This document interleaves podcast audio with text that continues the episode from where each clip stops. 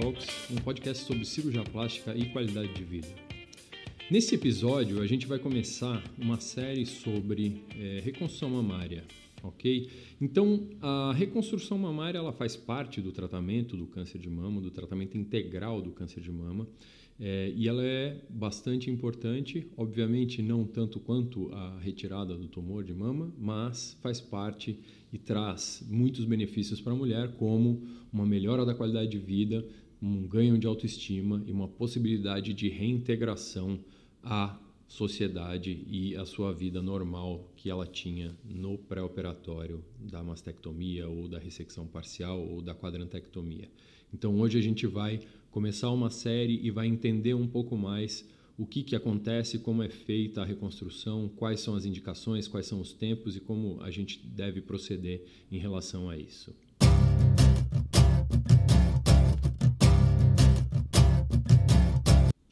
Então vamos começar. Quais são os tipos de cirurgia que a gente tem para fazer? Então a gente pode pensar primeiro no tratamento do câncer. E aí é, o mastologista, o cirurgião oncológico, eles podem fazer dois tipos, basicamente três tipos de cirurgia. Então, é, eles podem fazer uma mastectomia, que é uma retirada total da glândula e da areola e do mamilo.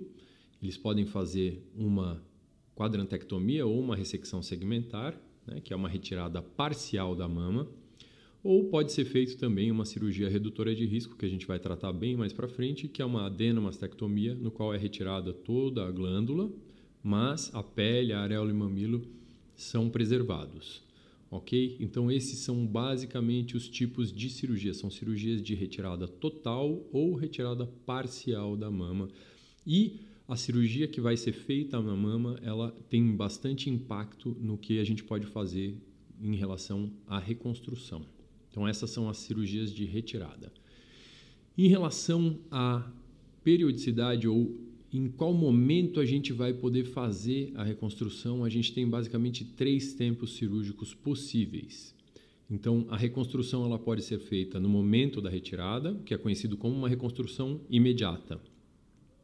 A reconstrução pode ser feita numa, num momento tardio, ou seja, fez o tratamento do câncer, não fez nenhum tratamento durante, é, a, não fez nenhuma reconstrução durante a, a, a, retirada, e aí, depois que acabou, fez químio, rádio, está tudo certo, aí você faz uma reconstrução tardia, que a gente chama.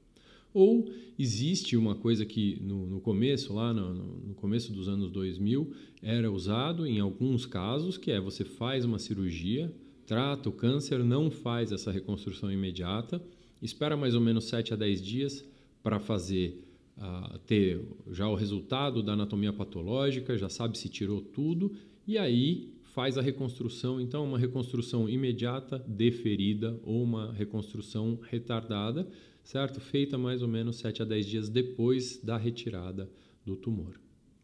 Cada uma dessas, dessas modalidades tem uma vantagem e uma desvantagem.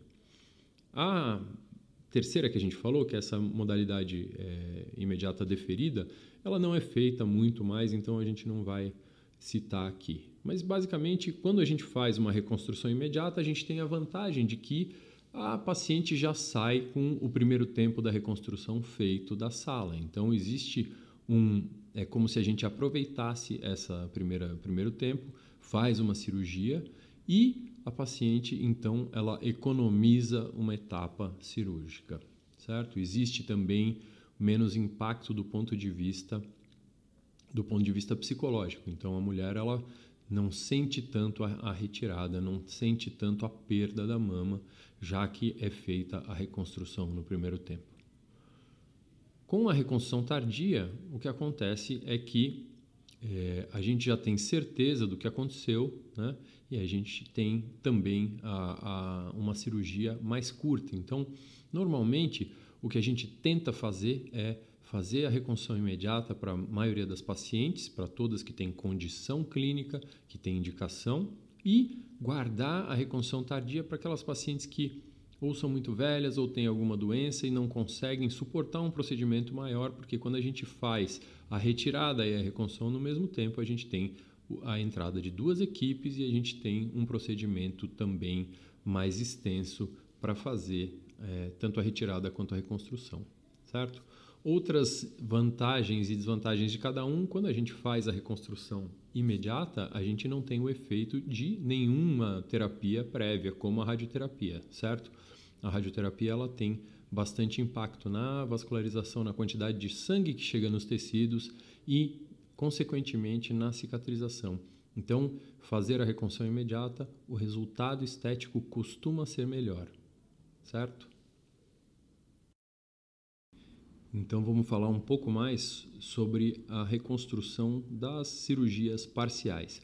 Cirurgia parcial, então, da mama é a paciente tem um tumor que é relativamente pequeno em relação ao tamanho da mama dela, faz uma retirada parcial da mama com o mastologista. Isso pode ser conhecido então como uma setorectomia, ou uma lampectomia, ou uma quadrantectomia, uma ressecção segmentar ou uma ressecção parcial da mama, certo? Então, o princípio do tratamento é: eu tiro um pedaço da mama, tiro uma margem de segurança para sair com a margem é, livre, para a gente não ter comprometimento pelo tumor, e na sequência do tratamento vai ser realizada a radioterapia para diminuir a chance da recidiva local.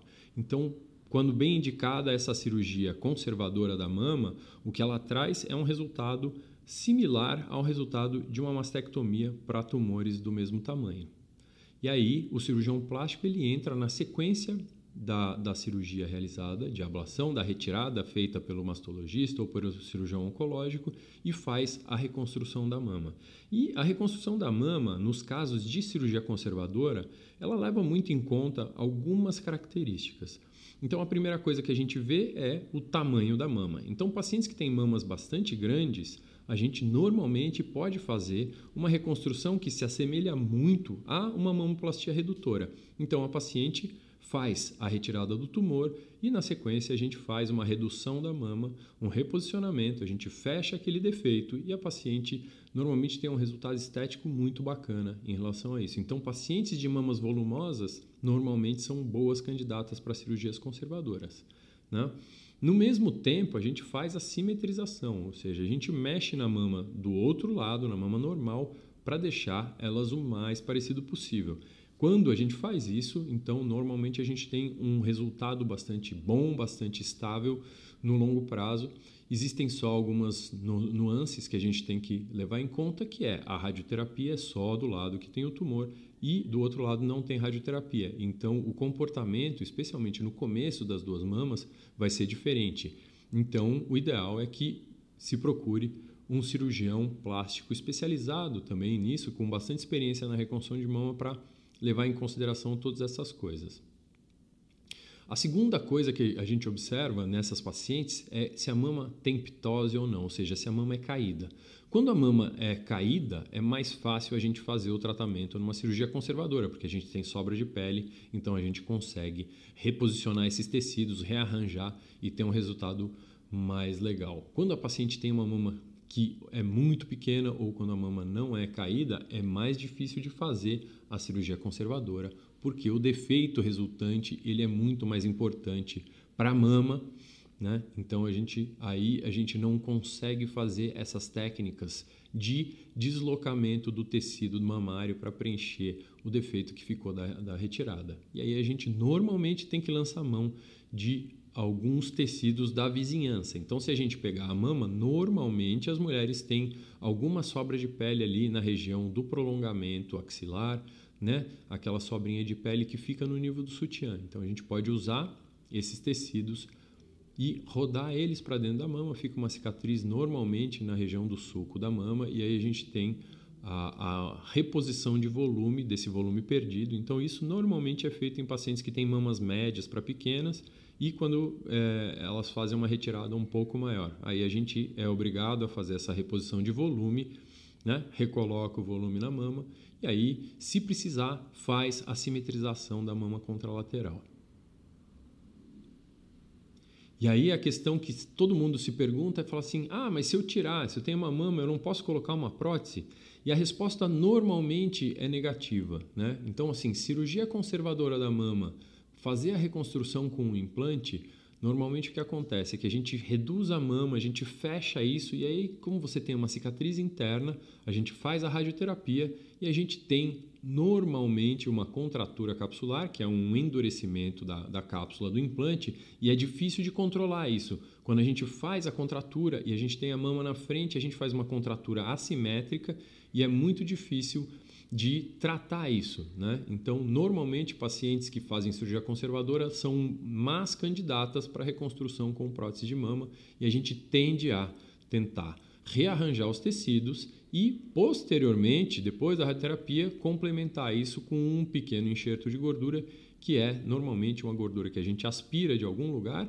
Então, você faz uma pequena lipoaspiração, trata essa gordura, purifica e aí faz uma reinjeção, mas isso normalmente é para tratar alguma deformidade que tenha ficado depois da cirurgia é, e da radioterapia. Então, ah, ficou um pouco afundado aqui na lateral, tudo bem, a gente vai e corrige isso com um enxerto de gordura. É, fazer o uso de implantes mamários nessa situação, normalmente a gente não indica e os resultados tendem a ser muito ruins.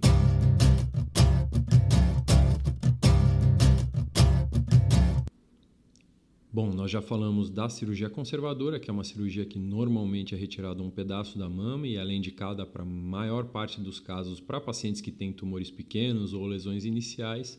Agora, vamos falar um pouco sobre a cirurgia redutora de risco ou adenomastectomia ou é, como a maior parte das pessoas conhece erroneamente como cirurgia profilática. Então, para quem que serve esse tipo de cirurgia? A cirurgia redutora de risco é uma cirurgia na qual se faz a retirada de toda a glândula, mas a pele fica, certo? Então, o que acontece com essas pacientes é que a reconstrução, nesses casos, normalmente tem um potencial muito bom para estética. Então, o que acontece? Como a gente preserva tudo, o que acontece é que a colocação de um implante vai trazer um resultado muito bacana. Não é uma cirurgia estética da mama, como muitas pessoas acham. Ah, vou tirar a glândula inteira e colocar uma prótese, vai ficar lindo. Não, a gente tem alguns problemas, certo? Então, o primeiro problema que a gente tem quando você retira toda a glândula é que você corta todos os nervos que levam a sensibilidade para a glândula. Então, essa, essa pele ela fica com muito menos sensibilidade. Mesmo quando volta a sensibilidade, ela não é uma sensibilidade total. Essa é a primeira questão. A segunda coisa é que a pele é muito fina, então a gente necessita de alguns truques para esconder esse implante. Então a gente normalmente vai colocar esse implante atrás da musculatura peitoral. Então uma cirurgia um pouco mais dolorida é uma cirurgia também que muda um pouco a mobilidade da mama. Então a gente tem basicamente pele, músculo e o implante. Então a mama ela não fica super natural logo de saída. Óbvio que a gente pode contornar isso e colocar gordura em volta do implante num tempo posterior, mas isso tem que ser visto sempre como uma cirurgia reparadora para a gente ter isso na cabeça, certo? Então, quem são as pacientes que são candidatas a uma cirurgia redutora de risco? Primeiramente, são as pacientes que têm um alto risco familiar de desenvolver um câncer de mama. Então, são pacientes com mutação ou com uma história familiar muito forte, certo? Então, é, nessa cirurgia é retirada a glândula e aí o cirurgião plástico ele pode fazer a colocação ou de um implante ou de um expansor, que é um implante que é um implante vazio e a gente vai enchendo ele de soro ao longo do tempo e normalmente com 3, 4 semanas a gente tem o volume total e aí em uma segunda cirurgia a gente faz a retirada do expansor e a colocação de um implante mais definitivo, um implante de silicone. É, por que, que eu usaria um expansor e não um implante direto? Né? Quando a gente faz a retirada da mama, às vezes algumas pacientes ficam com a pele muito, muito fina. Se a pele fica muito fina, o que acontece é que diminui a quantidade de sangue e aí, às vezes, a pele não aguenta a presença do implante. Então, a gente colocar um expansor, que é uma prótese de silicone vazia, como se fosse uma bexiga, a gente deixa a pele descansar lá os seus 7, 10, 14 dias e aí começa a esticar essa pele depois e chega num volume em algumas semanas. Existem algumas vantagens disso, né? que é a paciente ela pode falar, ah, eu quero um pouquinho mais, um pouquinho menos de volume, certo? E aí No pós-operatório, a gente regula isso e aí, quando faz a substituição, você tem um resultado muito bacana e com a vantagem que a paciente participa ativamente na escolha do volume.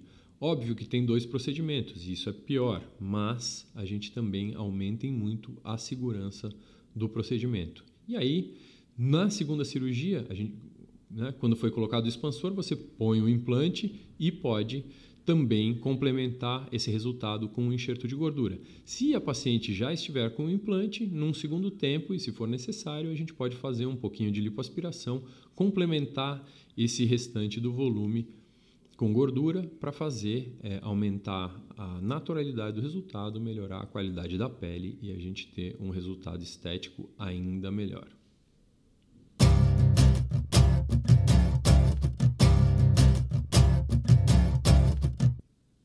Quando a paciente precisa fazer uma mastectomia, que é a retirada de toda a glândula e da areola e do mamilo, e normalmente de uma quantidade de pele da mama também. Então, quando a gente pensa em uma mastectomia, normalmente se pensa em dividir essa reconstrução tradicionalmente em três tempos. Às vezes a gente consegue fazer isso em dois tempos. Mas, de uma maneira geral, a gente pensa assim: ó, no primeiro tempo a gente quer dar volume para essa mama, certo? E aí o volume ele pode ser dado de alguns jeitos. O primeiro jeito é aquilo que a gente falou um pouco atrás quando a gente falou das adenomastectomias. Se eu tenho bastante pele, eu consigo colocar uma prótese direto.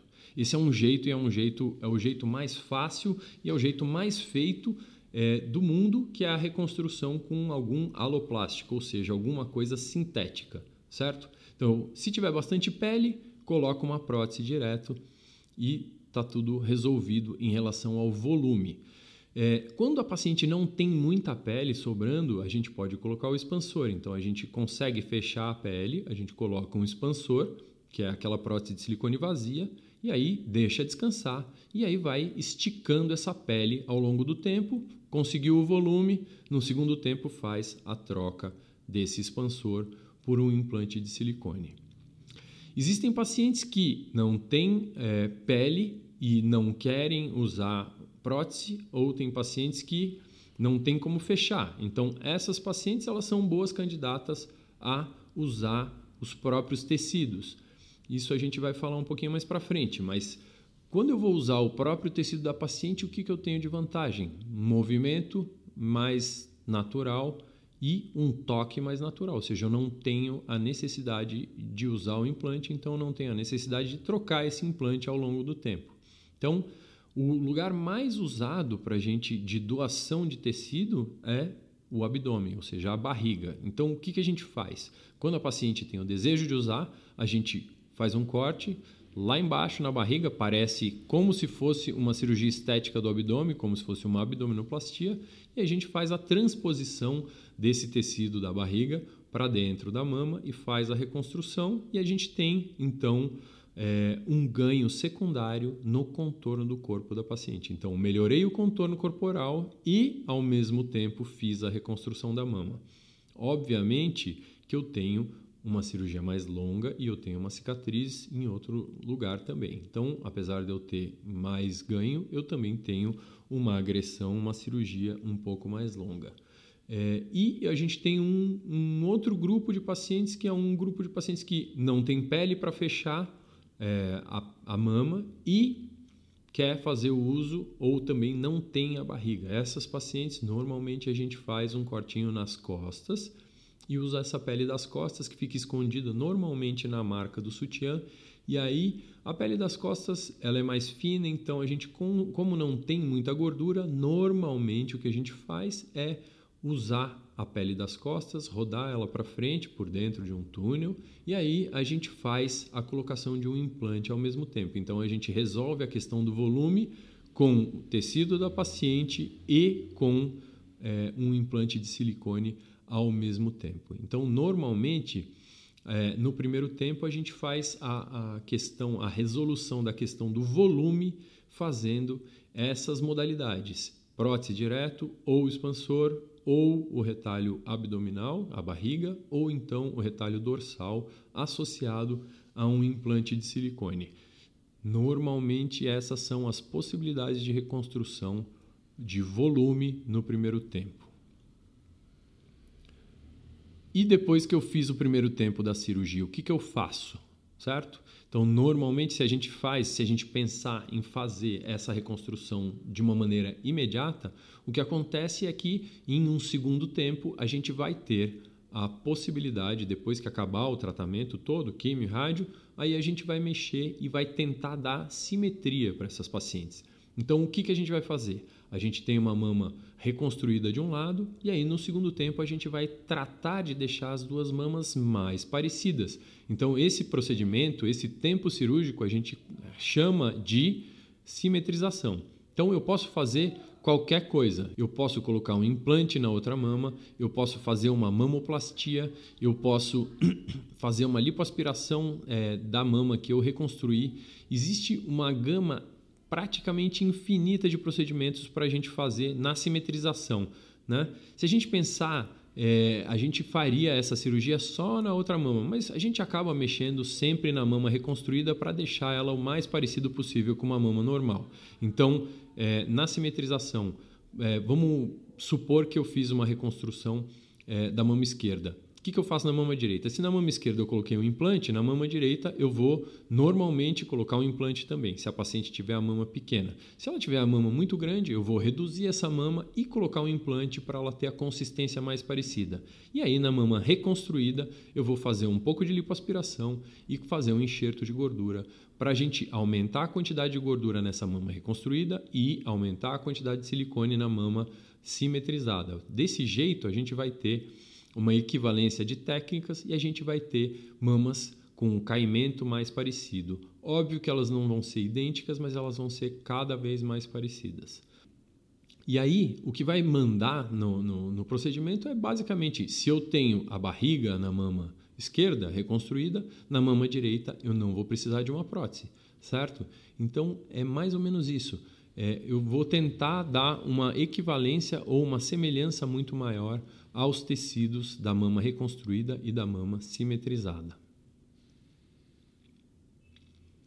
E aí, depois que eu fiz a simetrização, algo em torno de alguns meses, 45, 60 dias, 3 meses, eu posso partir para a reconstrução do que a gente chama de complexo areolo-mamilar ou areolo-papilar, que é basicamente a areola e o mamilo, certo? Então, essa é a cereja do bolo no, no final da reconstrução. E aí a gente tem alguns jeitos de fazer a reconstrução. Então a gente divide entre reconstruir o mamilo e a areola.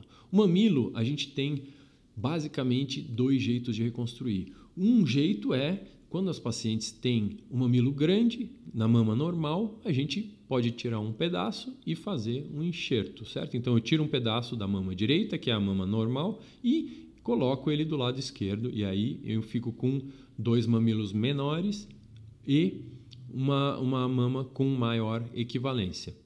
Para pacientes que têm mamilos muito pequenos ou então é, para reconstruções bilaterais, que não tem mamilo de nenhum lado, o que a gente faz são pequenos retalhos de pele da região. Né? Então a gente faz alguns cortinhos e dobra a pele sobre ela mesma, mimetizando um mamilo, certo? E aí, quando a gente fez a reconstrução do mamilo, a gente precisa fazer a areola. Tá? Na maioria dos casos, antigamente o que a gente fazia era tirar um pouco de pele da região da virilha e fazer um enxerto de pele. Essa pele era um pouco mais escura, então ela mimetizava muito bem a areola. Mas é difícil a gente acertar o tom de pele. Então o que a gente faz hoje é que, na maioria dos casos, a gente faz a reconstrução do mamilo e aí depois que a gente tirou esses pontinhos, tal, algo em torno de 30 dias, a gente faz uma pigmentação e aí faz essa areola com tinta, certo? Como se fosse uma tatuagem, mas não é uma tatuagem normal, isso é uma pigmentação médica feita por alguns profissionais treinados para a gente ter um resultado muito legal em relação à reconstrução. Então, são mais ou menos esses os tempos né, que a gente tem para fazer a reconstrução quando a gente faz uma mastectomia. Então, a gente pensa em volume no primeiro tempo, simetria no segundo tempo e reconstrução do complexo areolo-mamilar no terceiro tempo e retoques de cicatriz, etc. E pensando assim na imensa maioria das vezes a gente tem uma evolução bastante satisfatória dessas pacientes no que tange a o sentido estético e a recuperação da autoestima e a reintegração dessas pacientes é, na sua vida cotidiana e atividades é, esportivas e sexuais, né? usar roupa de banho e normalmente esse ganho ele é muito bacana, ok?